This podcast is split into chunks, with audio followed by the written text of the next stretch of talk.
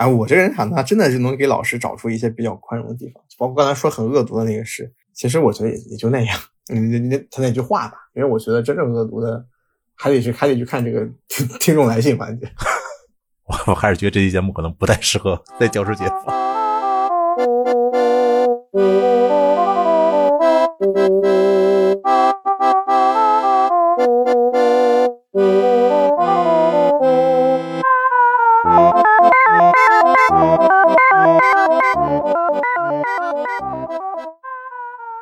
坏老师你没聊吗？坏老师还没开始，那就我们聊聊这个人生中遇到的特别不好的老师。那由我开头是吧？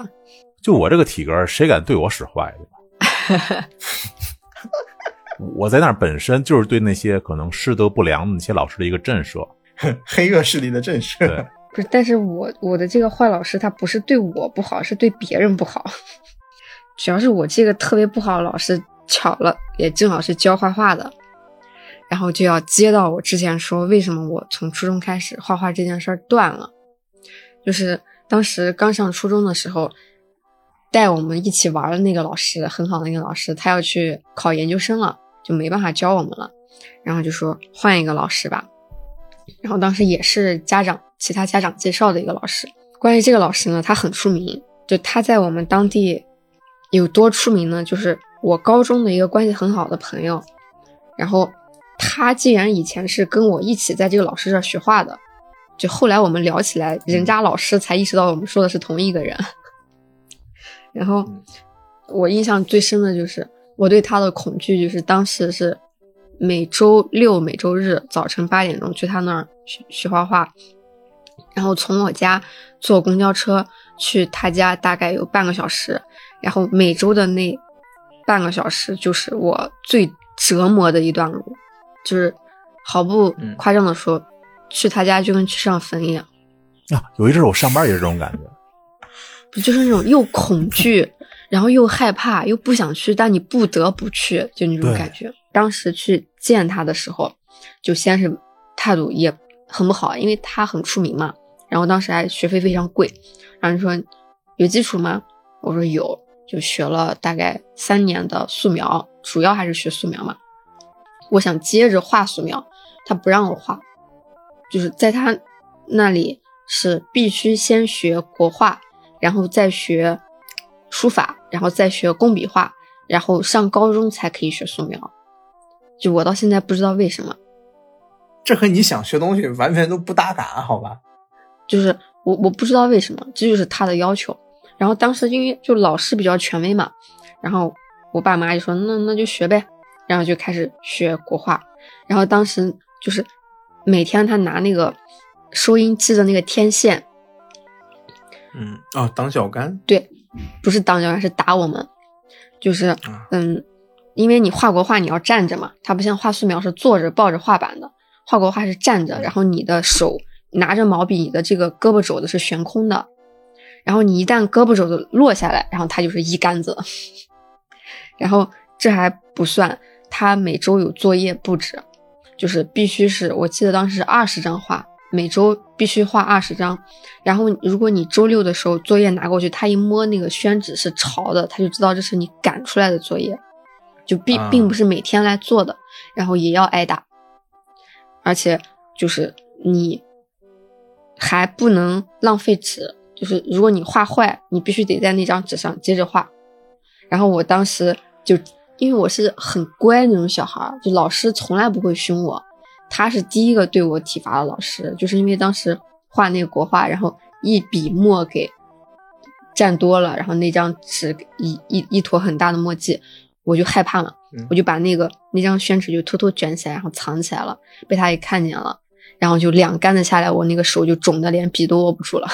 我天呐！那你如果画错了的话，会有什么惩罚吗？没有什么惩罚，就是就是奚落你嘛。就会批评。，对，就是你得在那张纸上接着画。就因为他那次打我，我第二周就没有去了。就是早晨告诉我爸妈我要去上课，然后我就离家出走了，然后去了我发小家，然后我爸妈急着打电话，然后打到我发小那儿，我发小说啊在这儿，然后我爸就回来说是不是老师打你了？我说是，然后我爸说那你还想画吗？我说我不想画，然后我爸就说那就不画了吧，然后从那以后就没有学了。然后是为什么讨厌这个老师？其实不是因为他打我，是当时一块学画画有一个小男孩，好小呀，他当时应该四岁还是五岁，因为我们是所有人在一张大桌子上画画嘛。然后他的身高不够，因为他太小了。嗯，每周来上课的时候，他自己带一个小板凳。就小孩儿，你想，就穿的毛茸茸的，然后抱一个小板凳，然后来把板凳放在地上，然后他踩在板凳上画画。然后他特别喜欢画国画，就是就是每次上完课，能看到他身上全是墨汁，还有他脸上，就是你能感受到画画这件事情对他来说是一件非常非常快乐的事情。就不管老师怎么骂他，怎么说他，他他不管。他就很开心，然后他父母也很支持他，就是他各种画画的工具特别多，就比如说像我们那个毛笔啊，就都是一把，然后拿个橡皮筋儿，然后一箍，然后揣包里就来了。他不是，他有一个羊毛毡。哦哦，那卷起来，对，然后卷起来那样的。然后他的作业每周都是多于老师布置的作业，就是虽然说画的根本不算画吧，太小了，关键是。但他真的喜欢，对他话都有的时候说不太清楚，但是你能明显感觉到他喜欢。太小了，对他喜欢。然后我为什么这么恨那个老师？就因为那个老师无数次当着孩子的面对他父母说他没有才能，你不要让他再来再来我这里了，浪费钱。就当着孩子面说，最后就是可能实在说的太难听了，然后他父母就把孩子接走，就后面再也没有见过那小孩。就是这是我觉得他最恶心的一个部分，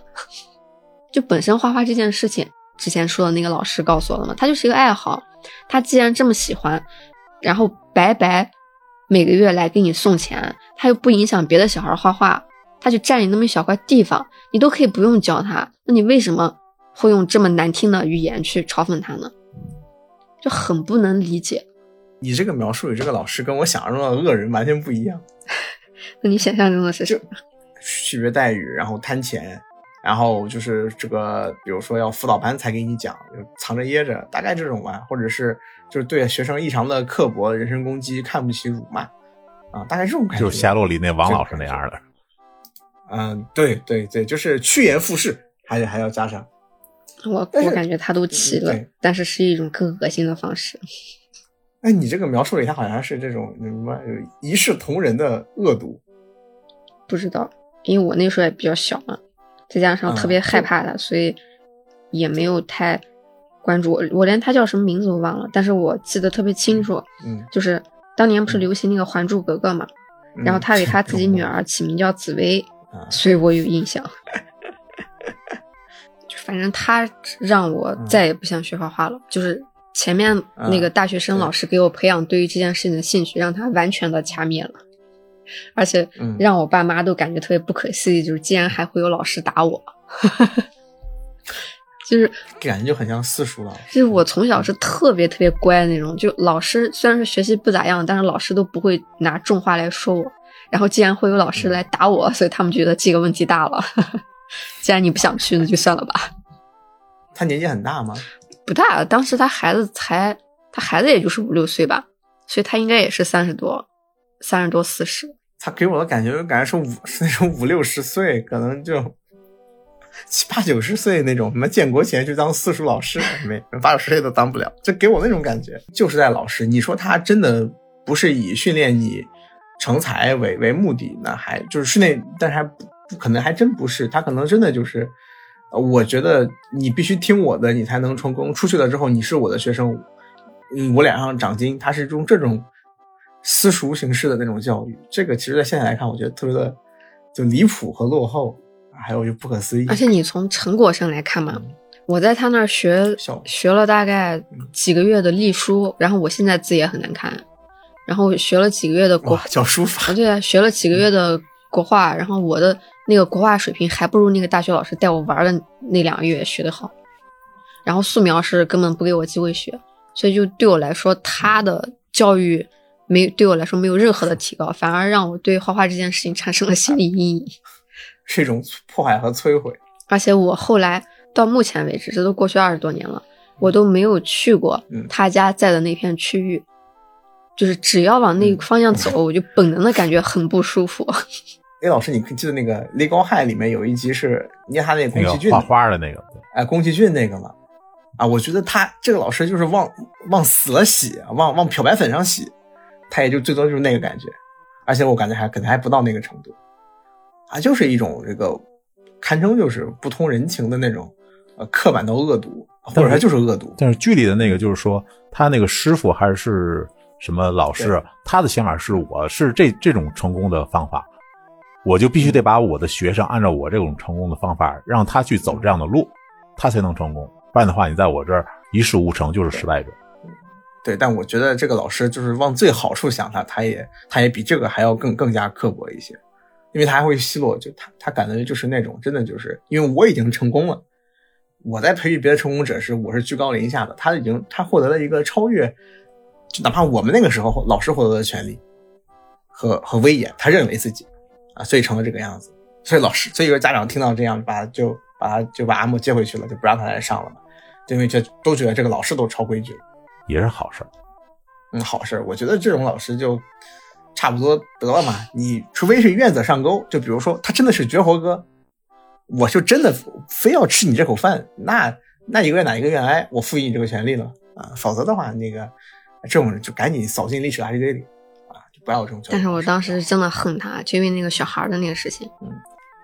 啊，你说搁一个那个小孩那个，就那个小男孩的事情，你太小了。搁一个任何一个正常的老师，哪怕你不是一个老师，对，有一个小孩对你从事的事业抱有这么大的热情，难道正常的人性不应该是鼓励他吗？而且他还白给你送钱，对，他还没有耽误你教别人，就就很很不可理喻。我觉得就是属于一种带着恶意的去摧毁。一个孩子的可能性，嗯，但是我觉得啊，从这个老师他的这个视角来看，他觉得他自己做的可可能是好事儿，因为他不会，他他的想法是不不让你在这浪费时间了。但是你可以说很多种方法，你你说的是很恶毒，描述的是很恶毒。对他这个事儿办的不对，但他的想法可能是对的。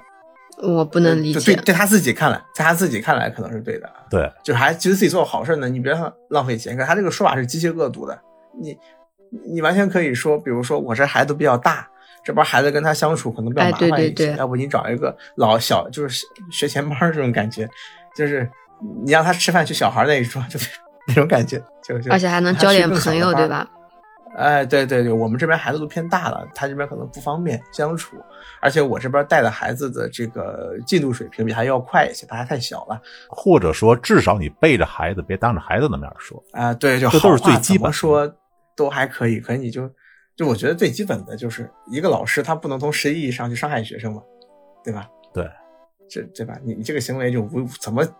都搞不明白。但但那个小孩没被伤害到，估计听不懂。然后他父母是挺受伤害的。太小了，太 就我小时候觉得他好可爱哦，就就风雨无阻，从来不请假。然后每次下下下学出去就是满脸的黑，手也是黑的，脸也是黑的，然后开开心心抱着他那一堆就走了，很可爱的。真好，应该还是会学吧？我不知道，找别的人学。我没有想到是往这个方向恶。这都过了多少年了，还印象深刻。其他老师倒是没有什么坏的了。我本来以为你会讲一个那种什么贪污的贪官那种感觉的反派，让你讲了一个就那种就是怀怀揣着毁灭全世界的伟大志向的。这种感觉你知道吗？就是他的信念很坚定的恶毒，而不是那种就是呃那种就是特别实际啊，我不贪我怎么能享受那种啊很好的事儿那种感觉的人。可能是我对于人性还是比较包容的吧。A 老师跟大力老师这边都没有啊。因为我现在回想了一下，我当时的老师，嗯，虽然我不太喜欢，但很大一部分原因是因为我并不喜欢这个老师的学科，嗯，是我不擅长。我们可能会在课上就发生一些矛盾，但是说实话，那些矛盾并不能说明老师的师德如何。嗯嗯嗯，可能是，或者说，我觉得更大的问题在我这边，所以说我还嗯真没有说是太反感，或者说觉得可能不太合适的老师这方面。这个嘛，这个确实是没办法。就是我大部分老师，我大部分同学吧，就是。对一些老师现在都记恨呀，大部分还都是因，普遍是因为他们学习好，然后，而且都是用偏科的好，嗯嗯嗯，然后就会被那个被那个有一个天是一个地的那个地的那个老师啊疯狂拷打，感觉自己被针对了，然后就是我印象里他们普遍的不满都来自于自己被针对。但我仔细想想，这个老师态度其实很明，其实都是很显而易见的。你分数好，你完美的发展下去，肯定更好的发展。一般这种情况就在我印象中啊，只出现在当时，就是只要毕业之后，其实就也没有那么深的怨恨了。有几个人到现在都怨恨，过年还会聊起聊起来。我那些老师印象都还可以。呃，唯独就是比如说那个比较离谱的，其实因为我从小到大的学校都，我小学还比较普通，我初中、高中都比较好吧，我高中是全是最好的，就就那种一本率，全班六十个，前四个前四十个都是都是一本，啊，我是那个第四十个，那也是一本啊，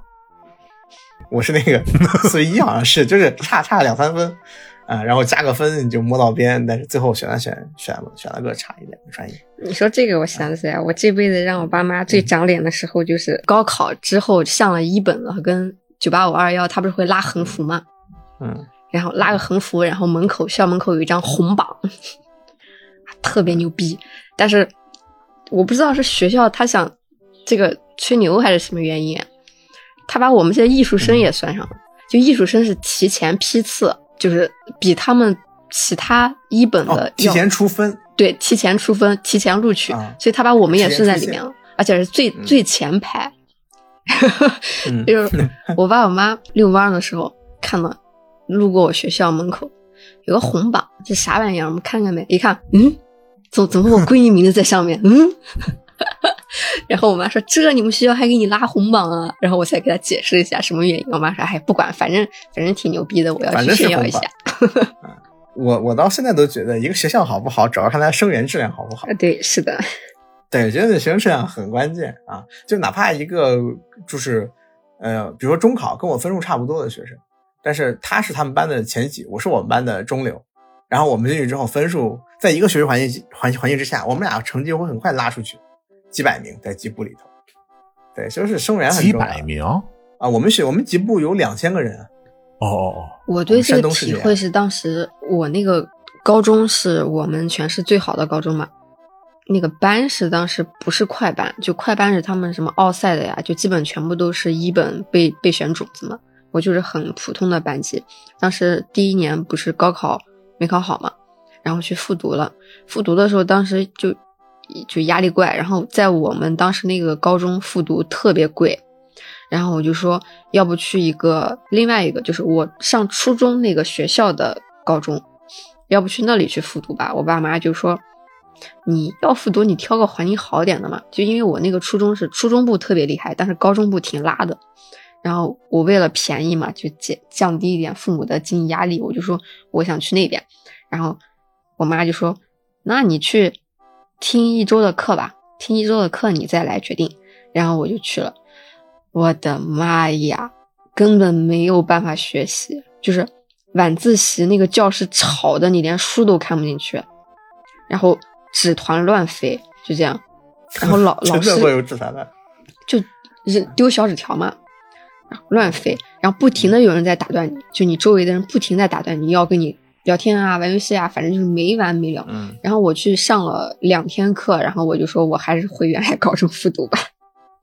受不了了。就所以说我们那个学生质量好嘛，就导致就是学生条件也都大部分比较好。一般还是要说这个，呃，家庭条件好的这个出好学生的，起码他那就比较殷实吧，起码普通水平的殷实也会更容易出好学生嘛。客观来说，然后加上就是。这个你条件不好的人更要猜到好学校来了，你有那个能力的，对吧？所以说老师普遍对学生都比较客气，相对来说客气，就是正常的管理啊，甚至体罚啊都会有啊，但是不会那么离谱啊。毕竟我到现在到现在都记得，每天我学校门口都有一个在我附近这个等着接送孩子的一个车牌号，特别名字数字特别吉利，或者是是干就是零零几开头的那种。我觉得老师也不会再做什么 啊，惹不起。就这，所以我们老师还都相对靠谱一些。然后我初中的时候其实会差一点，就我初中有个事，我印象很深，其实也不是很大的事情，还是我调皮啊。但是就就是，但我班主任对我说过一句话，到我现在都觉得有点过于恶毒了。我觉得他印象还可以，但这句话我觉得这个事儿他做的很恶毒，就是他当时对我说了一句，就是啊喊我的名字啊什么什么什么呀，你说咱这个素质低就就就就就就就不应该再怎么怎么着，不要去来凑这个热闹，不要来学这个班了，他应该还是跟这个。当时想报班有关系，嗯嗯，我当时一直在在考虑他是不是说我文化水平就是文化课水平低什么的，但我当时还可以。但我后来我回过味儿，还是说我这个道德水平低，那我不能忍啊！我靠，我我这人身攻击了吧？我当时我我真的是我大概在可能几年以后反应过来，就这个这一幕也是就是类似于就是脑海中蹦出来了，就搞得我从那以后感觉就是道德水平更高了。就突突出有一种这个 补偿性的提高，可能就是很不服气吧，就反而有时候会有点味道式的要求自己，可能就是这个事我印象特别深。你说他平时对我们还都挺好，他可那时候就嫌我调皮，然后可能就是烦的时候说了句重话，但这个事情我印象真的很深。就我觉得你换个人，可能真的就很生气，很生气。虽然我很生气，就是我遇到的一个你要给我我当当场表演，给你哭成泪人了，为什么？怎么能批评大一老师最得意的那个方面的，最擅长的方面的？不是我我我不理解，你知道吗？我我当时就愣住了。我觉得我如此高道德水平的一个人，在我看来，这句话真的就是人身攻击了，而且还是很严重的人身攻击。就是他人身攻击这么高，以至于我没回过味儿来。我以为他在说别的，一定是一个什么修辞手法，什么综合素质，比如说家庭条件不是特别好。对对对对对。但是我死活想不明白啊，其他的就是一些很普通的，像是这个什么老师买通学生当这个内奸，天天汇报宿舍里头的夜晚的情况，对，就就这种，到现在他们都能过年恨得牙痒痒，把这个内奸名字说出来屌一百遍，你知道吗？我都不明白了，就就每每个班总有这种爱打小报告，呃，对他们就很在意这个事情，我就还好一点。但是我对他们说，我的印象里感觉他们应该也是挺烦这个事，因为我我们那时候有就打小报告的这个人，后来给同学下下毒，就特别离谱，就是下铅啊，就是他听说这个铅是可以害人的，然后他觉得自己长得很帅，长得确实也蛮帅的，一米八几，高鼻梁，然后深眼窝，啊，头发是那种这个稍微微微长发，他觉得自己很帅，我觉得也确实还说的不错，但是就一股装味儿啊，然后我的这种我我作为一个这个。个高中肥仔跟这种人是天然的不对付的啊，这些不关系不认识。你在说什么？后来我 后来我们班就转进来一个呃，另外一个很帅的，家庭条件也很好，然后很爽朗，谁都认识。然后一方面有有点有些正义感，另一方面在厕所里抽烟的时候又什么，其实还不错啊。反正就是这么一个人。结果他公他表面上关系很好，就是类似于就是帅哥帅哥双臂这种感觉啊，就但其实内地里贼他妈嫉妒，应该是。结果就给他在水杯里面放铅。我们那时候高中流行喝茶的，因为困。然后他那个水杯里是有个漏网，那个铅就没下到水里面，下到那个茶叶里头，他喝到了，然后吐出来。但是这个以我们现在的这个知识水平是知道的，这个铅笔里的铅笔里是石墨，不是铅。铅笔叫铅，只是颜色是黑的，所以根本就没有毒。但这个事儿我们就很明白了呀，啊，但这个事儿一下就明白了。所以说当时就展开了一系列这个侦探式的搜捕，啊，不在场证明。还有这个 验指纹，这是最离谱的。就开始掰拉每个人的手指，看他手上有没有铅的痕迹，然后再看这个铅是个什么样的铅，谁有用铅笔，谁用这个型号的铅笔，最后锁定了嫌疑人。我觉得你们是救了他呀！你们要是没有发现他，他以后能干出来更离谱的事。不知道后来去，后来铅中毒了，后来后来铅中毒，不信邪，怎么能药不死人呢？然后铅这服用量过多。哎，我这个人哈，他真的是能给老师找出一些比较宽容的地方，包括刚才说很恶毒的那个事，其实我觉得也也就那样。那那他那句话吧，因为我觉得真正恶毒的，还得去还得去看这个听听众来信环节。我我还是觉得这期节目可能不太适合在教师节放。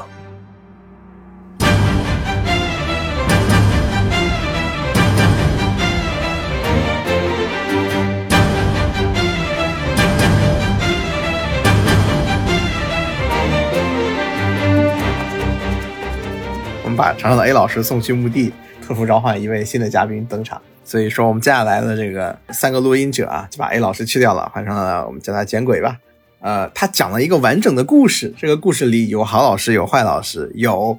各种意义上讲的好学生和坏学生。然后之前出现在我们观众来信的这个听众啊，终于本人来了。本人露声了。哎，如果大家有印象的话，我们在这个《仙剑》节目里啊，读过一封观众来信，被大幅删减过的观众来信，就来自于他之手。大家好，我是简鬼，那个什么，就是所谓的鬼系宝可梦吧。就是我先说一下背景，就是当年我爸那一代那个国企改制，大家应该都知道，国企的厂不是分房子嘛，然后我们那一片就是有就被分到那个学区里了，因为还不是个正式小学，就说白了就是找了个空校区随便办了一个。然后那时候一年级的时候，我们的班主任姓周，是个四十多岁的女性，就我我很难，就是到现在为止，我都特别想骂她。好像那时候小学的时候，老师基本都是女老师吧，男老师非常非常少。我没印象，小学的时候我都没有任何有我有女老师的印象。啊？啊，不是男老师的印象，说错了，说反了。那时候呢，就是老师不太喜欢我们，就是总总共一个班六十个人，老师就喜欢那么五六位。嗯，就是我接下来就是说，班长吧，学委就那么几个。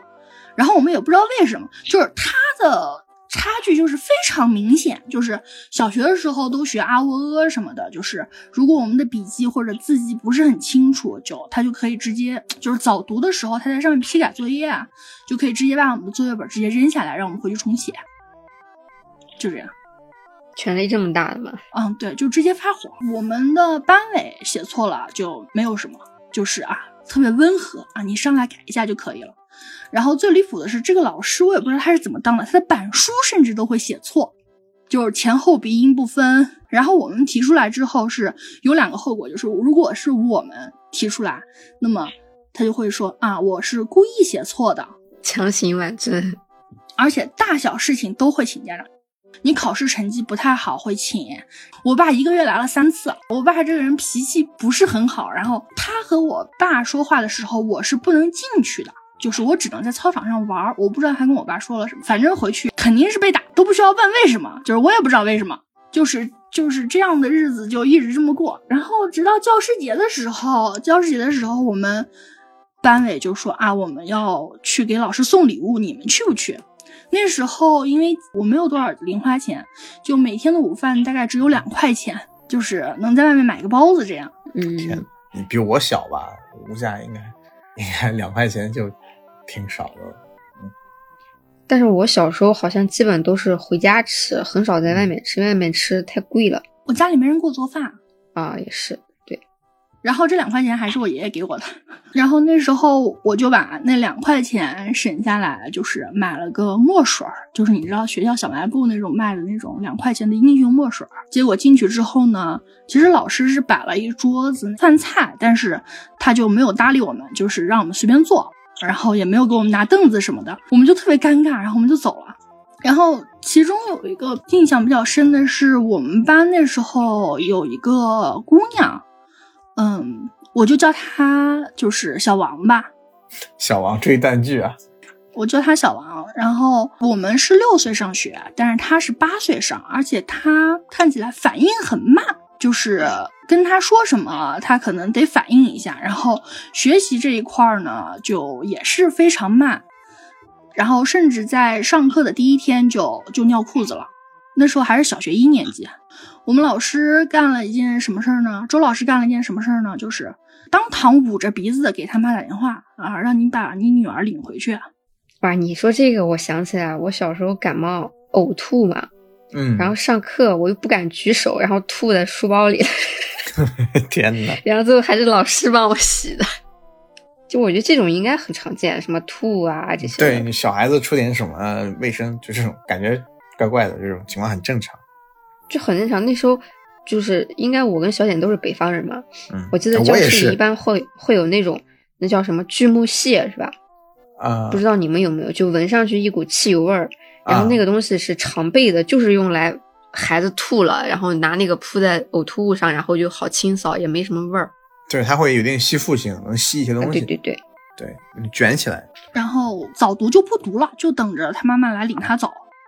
然后他妈妈那时候是环卫工人，就穿着那个橘黄色的马甲就过来，呃，又是觉得老师辛苦了，然后又是觉得不好意思，反正就是把女儿领走了。挺卑微的。对他应激的时候就就会尿裤子，嗯，然后又再加上他又比较反应比较慢，然后跟他说什么呢，他好像也不是特明白，就只会跟你笑呵呵的。你也知道，就是我们就是下岗工人的孩子就会遇到霸凌，就是你们想象的什么。嗯，在他站起来的时候，把他凳子拉开，在他在他那个什么，就是你们知道书桌都有个书洞吧，就专门让你放书包的地方。嗯，对，什么里面放蟑螂，然后把他书包扔下去，把他的书撕烂，然后对他动粗什么的，就是打他呀什么的，呃，都会有。但是那时候小，我们没有办法阻止，就是因为男生力气还是比较大嘛。然后去告老师呢，老师就不管。就完全不管，就是有什么问题，就是我就叫你家长。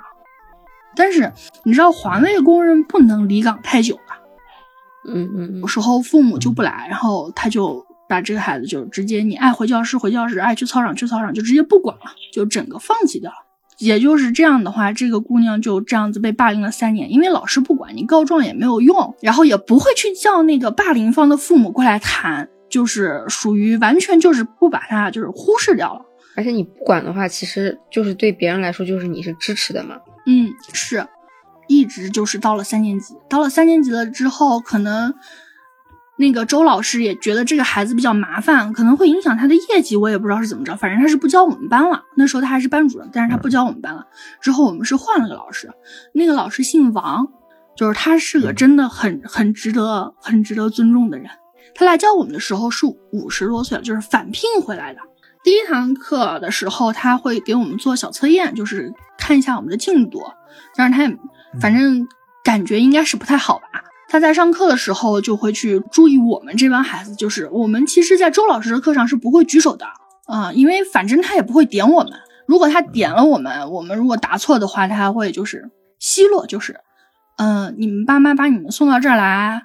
呃，你们就学了这，然后嗯。回头我会跟你家长谈谈，大概是这样。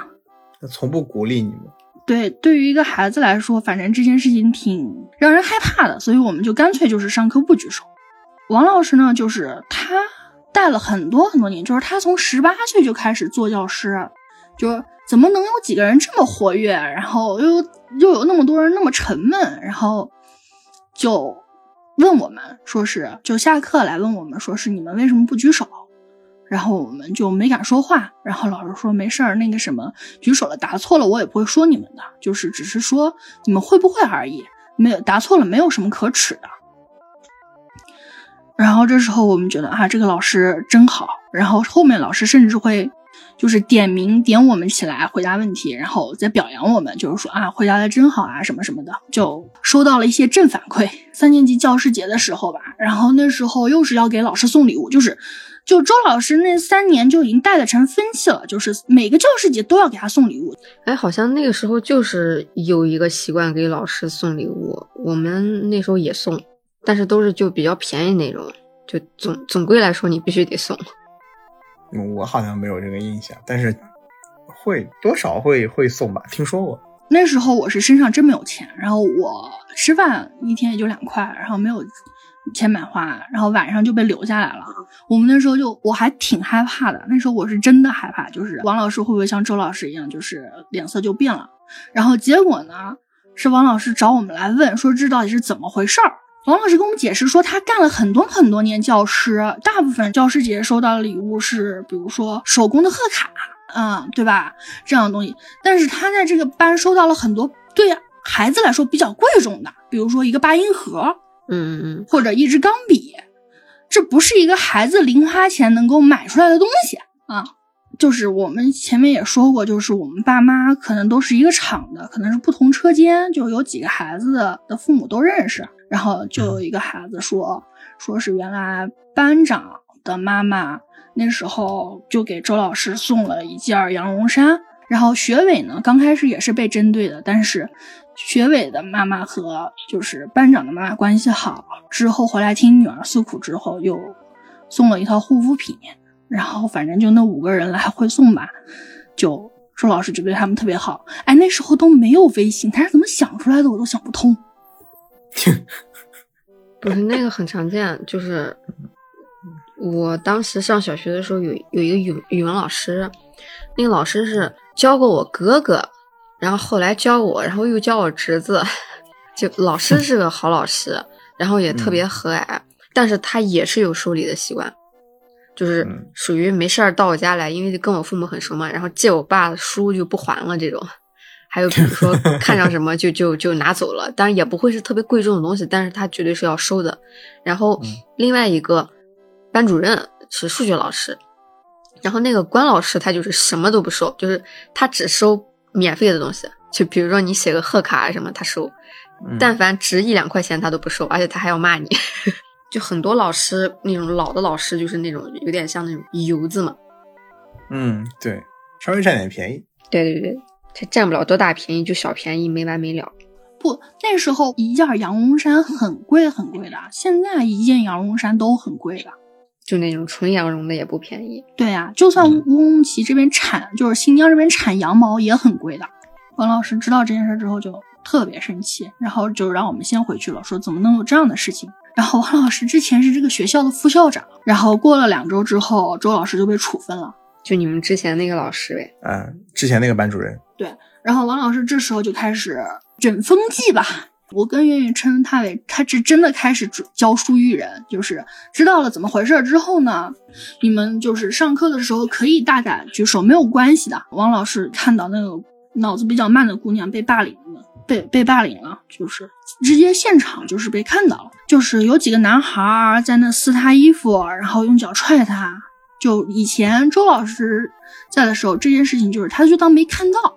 日常对但是王老师当时就把那个板书，我还记得那时候那个黑板擦，你知道吗？嗯啊嗯很厚，后面一大板儿。然后往地下一摔，说你们干什么呢？有几个男孩子还在那嬉皮笑脸的说啊，没事，老师他就是个弱智，你看他还在那笑。然后我记得那时候王老师就说，说是世界上就没有弱智的孩子，他只是有的些地方学的慢一些，但是有些地方可比你们强多了。然后那节语文课，他就把那几个孩子揪出去，然后叫家长。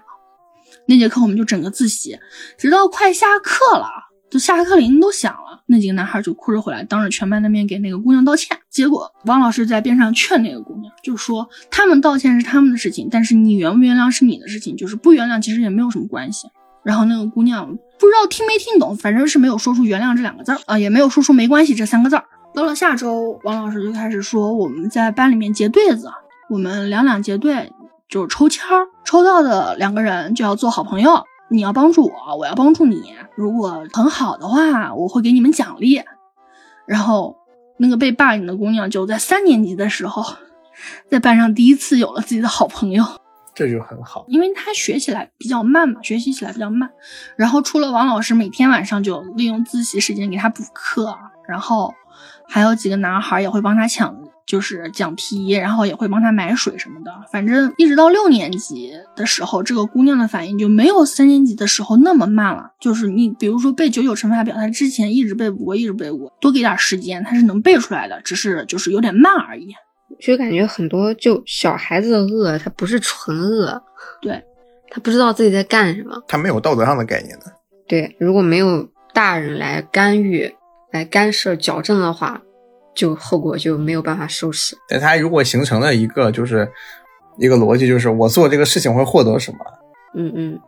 这这样一个逻辑，他就很难纠正，以后就会越来越严重。然后到了四年级呢，是发生了一件大事，就是王老师当年教过的一个学生上了清华，考了研究生之后回来看他。你知道那时候考上清华的，那现在也挺牛逼的呀。现在也牛逼啊，什么时候不牛逼啊？你瞧你这话说的，然后尤其是是我们这种小地方出来还考上清华的，我们当时都觉得他跟天神一样。然后王老师请他在我们学校开了一次演讲，然后又请他到我们班里单独开了一次演讲。然后其实我还记得那个演讲内容，大概就是就是无论你的家境还是你未来会遇到的困难，只要你努力过了，你学习过的东西，总有一天会帮助你的。就是我还记得问过什么清华的食堂好不好吃，那个男孩说很好吃，特别好吃，而且还很便宜。你看他不光是把人带好了，还能带出啊、成才的孩子来。我们传统说的那个桃李满天下那种吧。而且也算是就改变了很多人命运呗。啊，对啊，到了四年级，我们的活动就丰富多了。除了校方要举办的诗朗诵，然后他还在我们班举办辩论赛。就是你知道，我们的父母其实是没有时间管我们的。下岗之后，基本上就只能忙于生计，每天十二小时在外面。不管是不是下岗吧，我们那个年代基本上都不怎么管家里。嗯我印象中，我妈应该开家长会一年开一次吧，然后我爸都不知道我在哪个班，反正就，嗯，差不多。但一般一而且学期吧，反正不会很勤。而且我还算是比较好的，就是老师联系家长能联系到，就大部分孩子联系家长是联系不到的。但是阿鬼说的这个情况，应该来自于就当时维持现有生活水平都很困难嘛，所以大家其实真的是没有更多的精力投入到对子女的教育和这个教育过程的参与里了，我觉得大环境在那个年代都差不多。都都差不多。虽然我家我老家因为太过于落后，所以连下岗潮都没有赶上，啊，但但也是差不多的情况。这个年纪段的小孩子其实是很需要人的关注的，就是他需要表扬、需要赞扬等等这方面。然后王老师就会特意去注意一些点，比如说之前霸凌那个姑娘的那几个男孩子，但是其实在辩论会上面思维其实很敏捷的。还有一个就是挺胖的男孩，平时诗朗诵都是被淘汰掉的，但是其实他声音很好听，很适合朗诵，而且很有节奏感和韵律感。包括我啊，就是春天的时候，我们学校里面有一个花，但是我不知道是什么花，是长在树上。然后一阵风吹过的时候，我就随口跟小伙伴说啊，真是落英缤纷啊。然后我一回头，就王老师就站在我后面，然后他私下跟我说，说是这应该是初中的课文，你现在知道就很了不起了。你的阅读量一定要比其他孩子大很多，就是要不要试着把你看到的和你感受到的就写出来，然后他就开始私下教我写作文，怎么比喻，怎么用词，呃，怎么样才能真情实感，怎么样写这个东西才有趣。就有一段时间，就是我的文风就特别偏，就特别喜欢用那种排比句啊什么的。嗯，王老师就跟我说，就是文章的意义字数从来都不在多，就是没有感情的词语的堆砌，只是文字的垃圾。然后我就收回来了，就这样。然后我靠着这点东西还稍微赚了些零花钱，因为那时候小学生可以给报纸投稿嘛。嗯嗯嗯嗯，对，各种各样的文摘啊什么的，儿童向的，儿童向的。我们班那时候六十多个人，就老师就花了一个学期的时间，就把每一个人的家访都都去了一遍，了解一下大概情况，父母怎么样，就是心中全都有数。就我觉得这一点是真的太厉害了，就是他又要补课，然后又要给给一些孩子开小灶。我感觉就是，其实这是一个老师应该做的。啊，那个我之前那个想法，就所有的家长都把权利让渡给我了，那我要对嗯我所有的家长赋予的这个要求负责，所以他没有放弃任何人。对，他不像有些人说，我就带个兵，我就需要带出多少多少个前列这个总体成绩就可以了。他忽视了每个孩子自己的情况。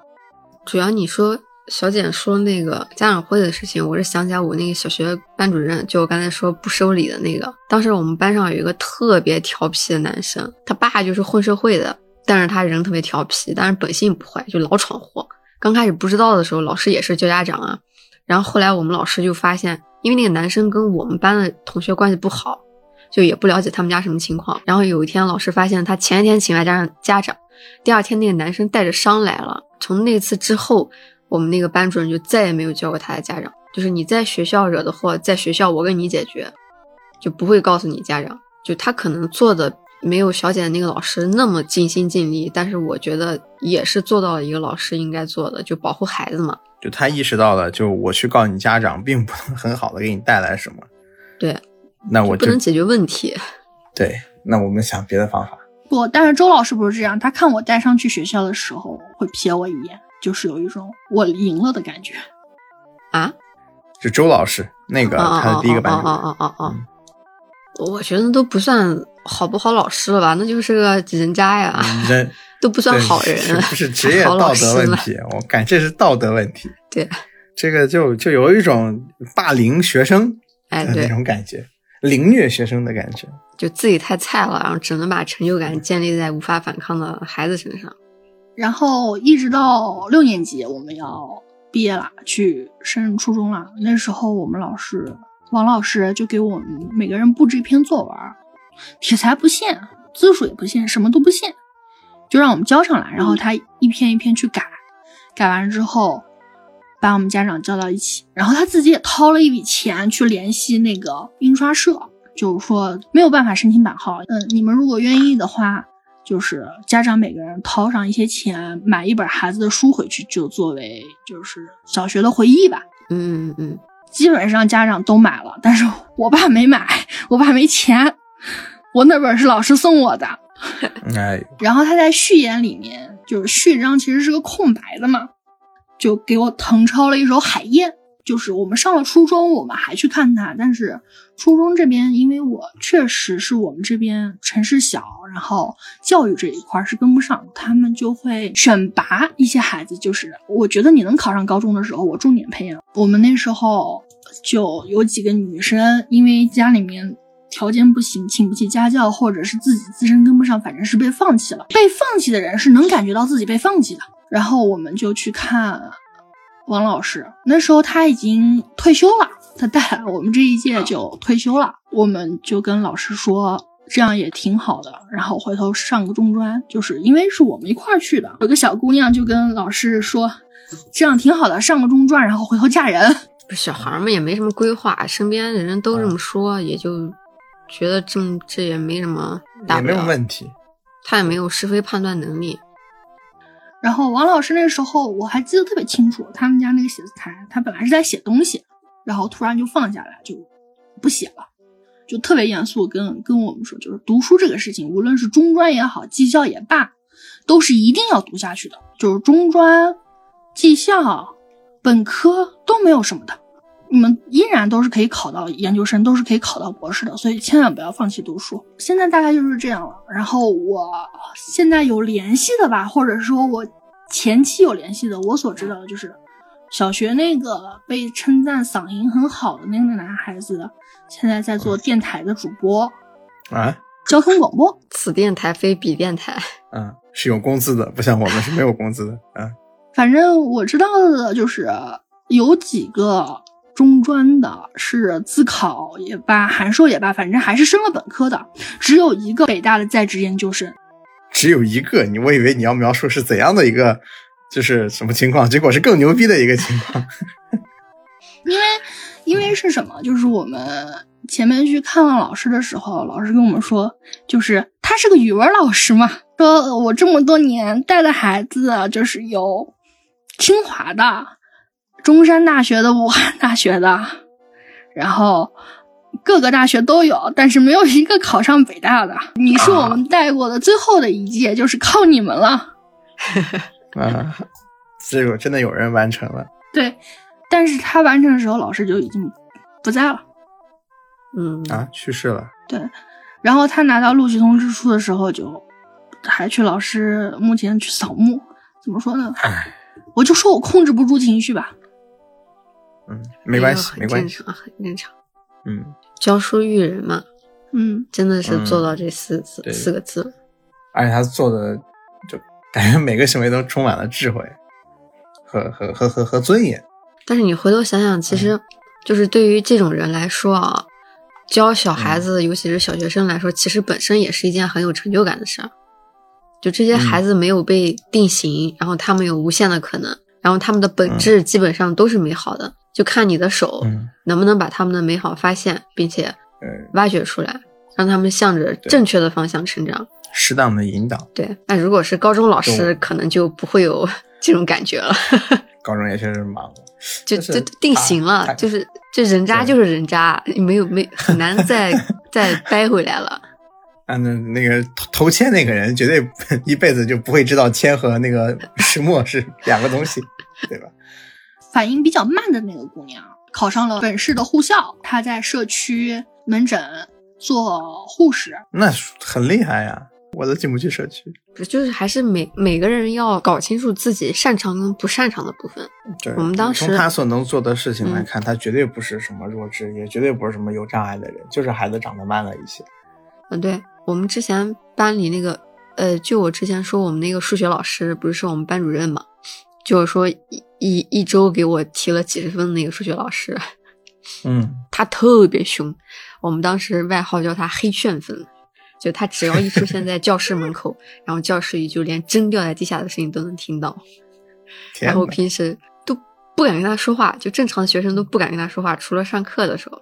然后他嗯长得也很凶嘛，很像李逵。嗯 然后当时我们班里就有一个姑娘，个子特别高，也是反应慢，但她不是感觉弱智，就是她对于学习这一块确实是不擅长。就是同样的一道几何题，你给一个其他学生就是讲个五六遍，然后你把中间的数字换了，她起码是会做的，对吧？你给这个女孩讲十几遍，她听不懂你在说什么。然后等到嗯初二下半学期的时候，当时就我们那个老师就找他父母聊天，就说你这个孩子在学习这一块儿是真的有点大问题的，但是我觉得可能不是智力的问题，要不要你们家长提前给孩子规划一下别的出路，就是不要让他再挤独木桥考高中了。就我们那个考嗯高中还是很、很那个什么的嘛，竞争很激烈的。对，就是不要让他考高中了，不要把时间浪费在这个上面。你们看看孩子在什么乐器呀，对吧？艺术呀，或者其他方面有没有什么特长，或者而且因为这女孩个子很高嘛，然后模特儿对吧？空姐这方面你去看看。然后父母就听他话了，然后初二就下半学期升初三就给他退学了，然后带他去考的空姐。然后后来我知道他的情况，就几年前吧，就是在在南航，就是空姐，然后还嫁了一个富二代，反正生活还蛮好的。然后钢琴也是当当年就也连着学了，然后发现他在钢琴上也有点小天赋。那蛮好的呀。那这个都就是他很早的就选就被老师纠正了方向，纠正这个对奇怪怪的。就不要在你明显不不擅长的擅长的领域使劲的跟别人卷，就没什么意义。就像那个土木老哥最后学的能源一样。但是沟通也看方式，就像我说的那个特别人渣那个老师，当着孩子面说没有天赋，那那不行，嗯肯定是你作为一个老师，你去否定一个东西之后，他还是有一定的责任去给予一个他认为的解决办法或者是解决思路来供你参考的。小简的王老师是一个非常好的老师，然后是一个非常有师德的老师，但是我觉得这是一个应该做到的事情，可能嗯。就是因为我一直以来学校里遇到的老师都是还不错的，没有那么的王老师尽心，是个满分答卷，对，没有那么的尽心尽力，但大部分老师还是八十分的，八十分肯定有了。王老师他就像天神下凡一样吧，就是解决了所有的问题。而且问题是，他出现的时机跟嗯出现的情况正好是需要这个，对对对，就如果需要一个嗯满分的老师来拯救这个。就是他能做得到这个事情的时候，他来了。就如果像正常的一群孩子不那么糟糕，他没有摊上之前那个负负一百分的周老师的话，啊，你就不要周老师了嘛，周某人啊，这个他如果没有摊上那个的话，可能王老师就是一次普通的返聘，开心的带着一群天爱的孩子，人们可能也就什么了。但是你只有当这个出现了这样的各种各样的算是困难的时候吧，这种这种这个怎么说呢？璀璨了的黄金精神，老师的这种师德精神，怎么说呢？才会突然的，就是才能体现出来，而且更耀眼了，如此难得，对他也更耀眼了，我觉得更重要，要了。就像对了不得，对，对就像我没有遇到过这种困境，所以我觉得很正常一样。但是反过来说，那种困境下，有多少人还能做成这个效果？那其实就肯定肯定不会很多，了不得，真了不起。一个人是挣一百分，一个人都上不了席。我们小时候那些老师，基本都是一辈子教书育人。大部分老师他是真的很喜欢孩子的，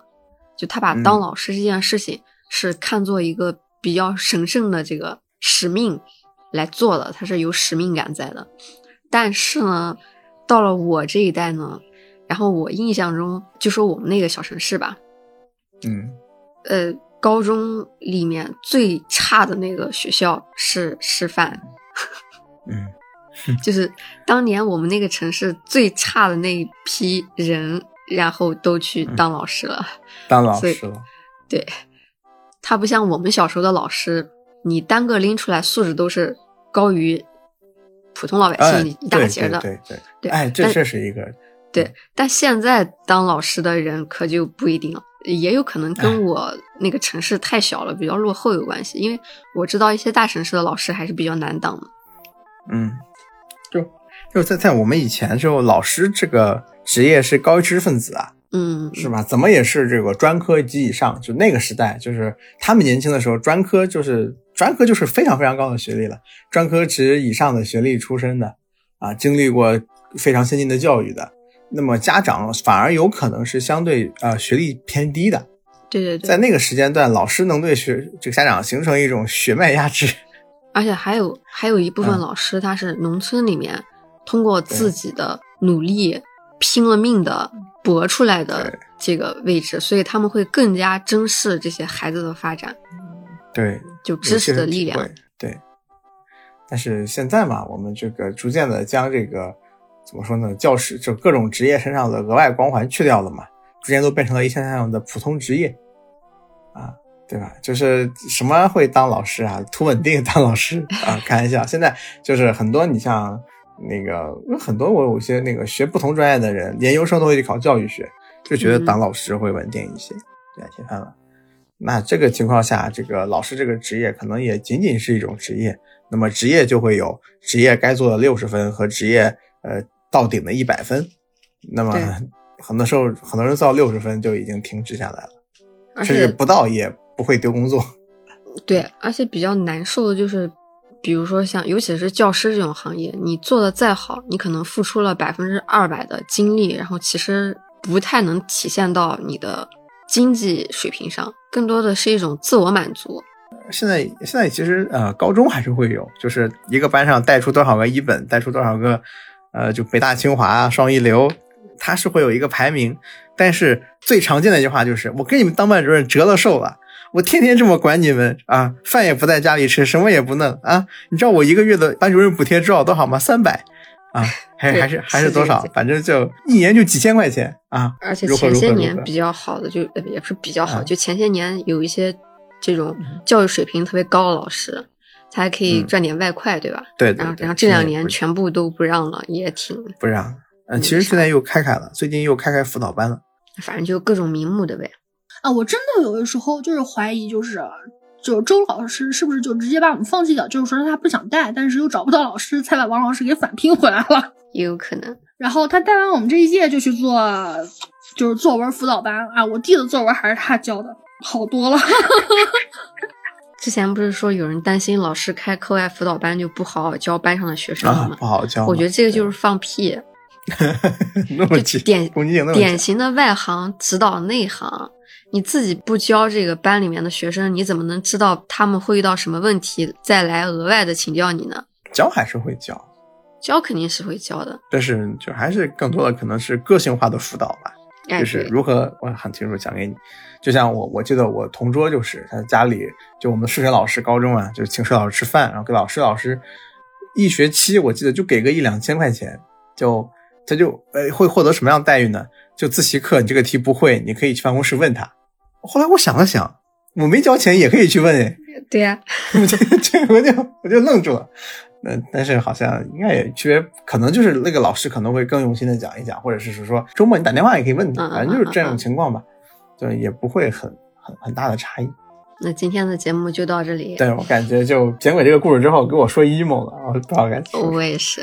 对，反正就我觉得这是一个很好的故事，希望会有世界上会有更多的像王老师这样的老师，但是又不用去经历像王老师这样解这种题的经历。但是我还是更希望现在的家长能参与到这个对能参与到到教育中，然后适当减轻一些像王老师这样好的老师的压力，然后能让他们对长寿一点，多多一些机会拯救更多的学生。对。哎，我有朋友他孩子应该是上幼儿园，然后嗯还没上学前班吧，就幼儿园老师会现在会布置很多没什么道理的作业。嗯，就那种家庭跟父母一起参与的作业，包括什么对，去奶牛场挤奶啊，我知道，这个事真的是惊惊破我的头，你知道吗？我说从哪找奶牛啊？素质化教育，但是刻板到离谱了。我对现在我们那个地方老师印象特别不好的，就是就我俩侄子嘛，嗯，然后现在是初二，每天晚上睡觉的时间大概是十二点半，就回家之后先做作业，做完之后，我哥跟我嫂子给他们订正一遍，然后再做一遍，再给他们讲一遍，然后孩子再重新再做一遍，就是等于你都不知道老师干什么呢。就所有老师的责任全部都压在家长身上了，啊，给我哥跟我嫂子搞得都很痛苦。在课业教育上，为什么要让家长掺这么多手？就等于是父母接受再教育嘛，不是孩子在接受教育，是父母在接受再教育。对，就对吧？就就你有很多办法，明明是给给家长，就是不是给家长，就是给给给学生的，就是就是老师要给学生的这种就是通识文化教育。对吧？这个不应该再由家长来来进行，家长要给予的，它是应该是一种，呃，比如说社会知识教育，或者是这种更广泛的通识，就是呃天文天文地理啊，或者科学科普啊，这样的才比较合理一些。还有一个，就我那个算是闺蜜吧，就她孩子，我那个闺蜜学习可差了，当时跟我一个复读班儿然后嗯，她是掏钱上了一个。不知道是不是本科，反正就上了这么一个学，学习特别差，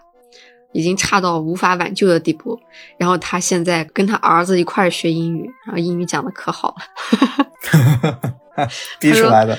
他就说：“天呐，他说我当年上学要是有这个劲儿，我还愁考不上个大学。”跟他儿子一块儿接受教育，天天被老师骂，然后他儿子写检讨，他也他也写检讨，我靠，绝了啊！这一份学费给两个人受不了。说起来，王老师的这种教书育人的方法，其实建立在一个就是父母确实没有时间精力管，就是孩子我就交给你老师了，你打死之我你就只要不打死，你看着办，就是差不多这个意思。也没也没办法弄呀，就是用我哥的话说，因为我嫂子是全职家庭主妇嘛，然后我那个闺蜜也是全职家庭主妇，就他们是没有工作的，就在家就看孩子。我就问过我哥，我说我们小时候